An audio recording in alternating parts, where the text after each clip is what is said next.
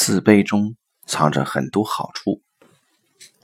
一次 NLP 的课程中，我和拍档小郑一起做练习，我做治疗者，小郑做求助者。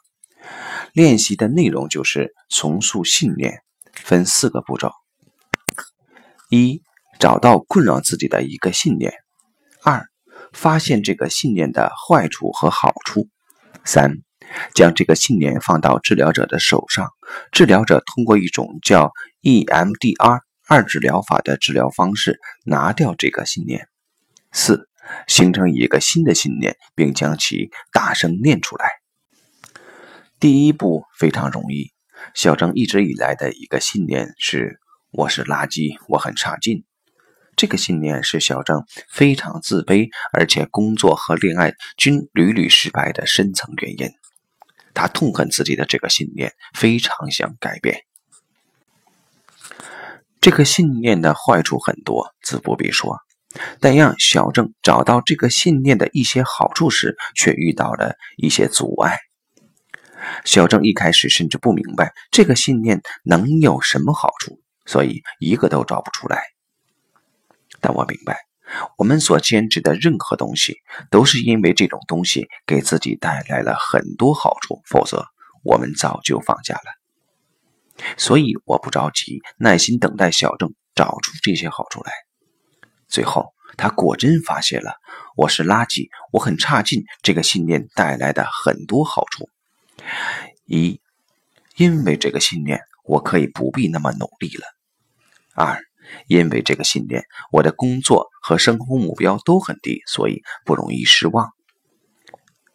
三，因为这个信念，我可以心安理得地甘于平庸和失败。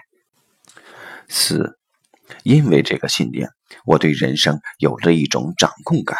失败的时候，不仅少了一些失望，还可以有一点自得。我早知道我会失败，你看，这不证明了吗？找到这个看起来如此糟糕的信念的好处，尽管遇到了一点困难，但一旦找到第一个，再找第二个、第三乃至第四个就非常容易了。而最困难的是第三步。在第三步中，我将一个手指举起，而他要将这个信念放到我的手上，然后我不断移动这个手指，一会儿从左到右，又从右到左。一会儿又上上下下，一会儿又画圆圈。当我做这些动作时，他的头要保持不动，而眼睛一直跟着我的手动。这个工作的道理是，我们的左半脑和右半脑经常是割裂的，尤其是一些创伤性的经历，我们会用分裂的方式处理它。把情感压抑到右半脑，而意识所控制的左半脑留下的，则是一些信念和想法等理性认识。通过双眼的移动，右半脑的情感会和左半脑的理性认识重新取得联系，这就是整合。达到这一步后，就可以告别这些创伤性经历了。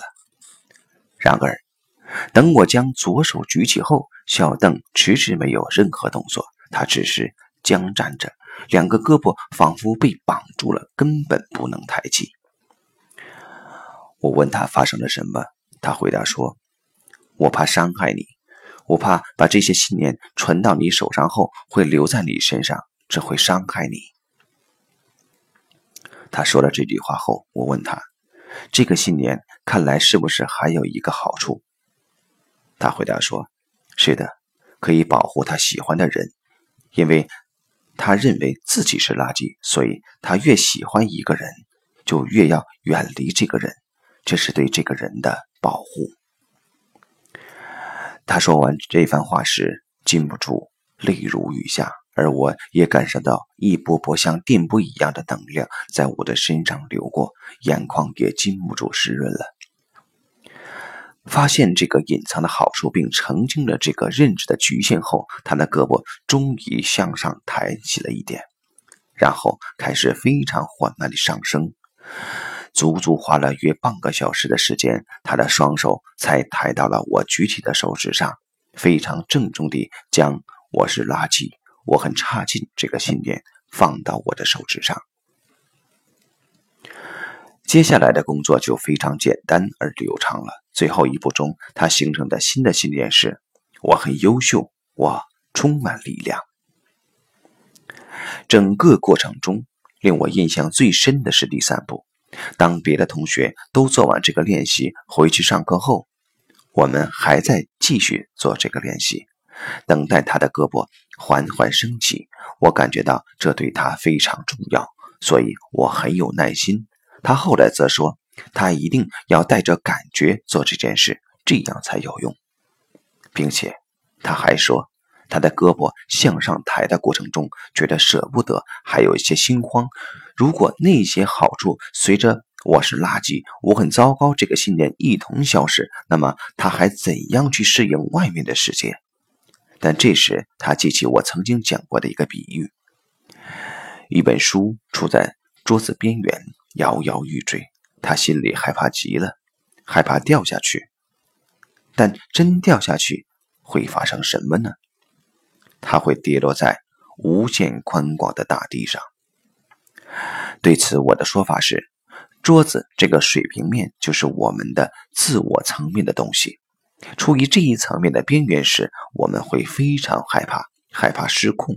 然而，一旦我们听任自己的跌落，我们就会跌落到灵性的层面，这是无限宽广也无限安全的领域。果真如此，小邓说：“当我帮助他将那个信念拿掉后，那一刹那，他有跌落的心慌感，但随即感觉到一股能量从内心深处升起。而我很优秀，我充满力量。这句话则随着这股能量自动涌出。”